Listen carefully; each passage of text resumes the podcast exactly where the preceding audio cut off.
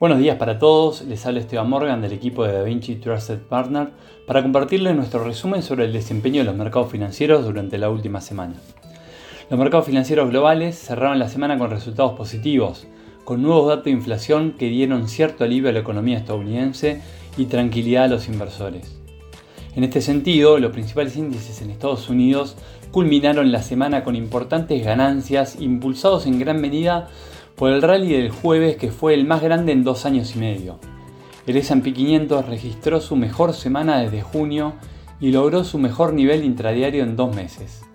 El Nasdaq tuvo una ganancia semanal de más de 8%, el S&P de un 6% y el Dow Jones cerca del 4%. Por su parte, en Europa las acciones también tuvieron un repunte dada la desaceleración de la inflación en Estados Unidos. Además, los resultados de las empresas corporativas mejores a las esperadas también parecieron mejorar la confianza de los consumidores. En este sentido, el índice Stock 600 terminó la semana con un aumento de 3,7%. Por otro lado, en Asia los mercados se comportan de manera mixta. En China las acciones quedaron rezagadas, ya que los inversores tendrían cierta preocupación por nuevos signos de fragilidad económica. La bolsa de Shanghái arrojó un 0,54% en la semana.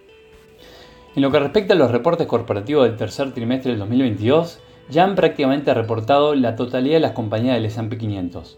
Tras conocidos los resultados, los inversionistas han reducido sus expectativas para los resultados del cuarto trimestre que se publicarán a partir de enero. En promedio, los analistas esperan que las ganancias disminuyan alrededor de 1% en el último trimestre del año.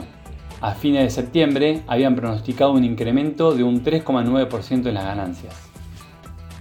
El acontecimiento de la semana fue el dato de inflación en Estados Unidos. Si bien el índice de precios continúa cerca de su nivel más alto desde el principio de la década de los 80, el último informe mensual arrojó cierto alivio entre los inversores. En este contexto, la inflación aumentó a una tasa anual del 7,7% en octubre, pero debajo del 8,2% de septiembre y del 8% esperado. Además, el índice subyacente que excluye energía y alimentos también se desaceleró más de lo esperado, avanzando un 0,3% respecto al mes anterior y un 6,3% respecto al año anterior. En respuesta a esto, las acciones tuvieron un repunte abrupto, con el Nasdaq cerrando el jueves en 7,4% arriba y los rendimientos del tesoro se hundieron y el dólar se debilitó, demostrando la importancia de la inflación para los mercados.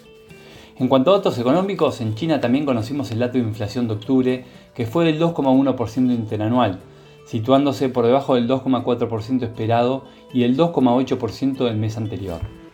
Además, publicaron el índice de precio del productor de octubre que decreció 1,3% frente al descenso de 1,5% esperado. Por su parte, en Europa las ventas minoristas de septiembre de la zona euro decrecieron 0,6% interanual.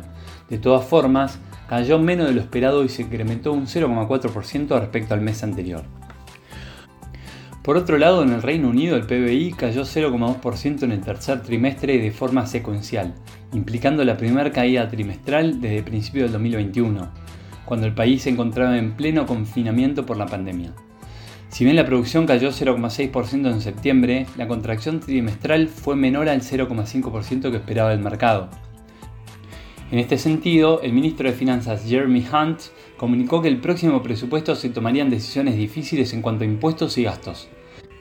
Se espera que Hunt congele durante tres años el gasto estatal para así poder reducir a la mitad el déficit fiscal que ronda los 55 mil millones de libras esterlinas.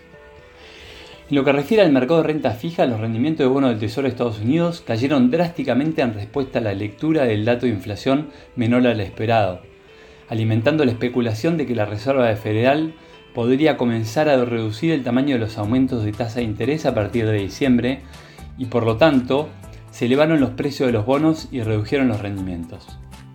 Como consecuencia, el rendimiento a 10 años terminó el jueves en 3,8%, por debajo del 4,2% al final de la semana previa.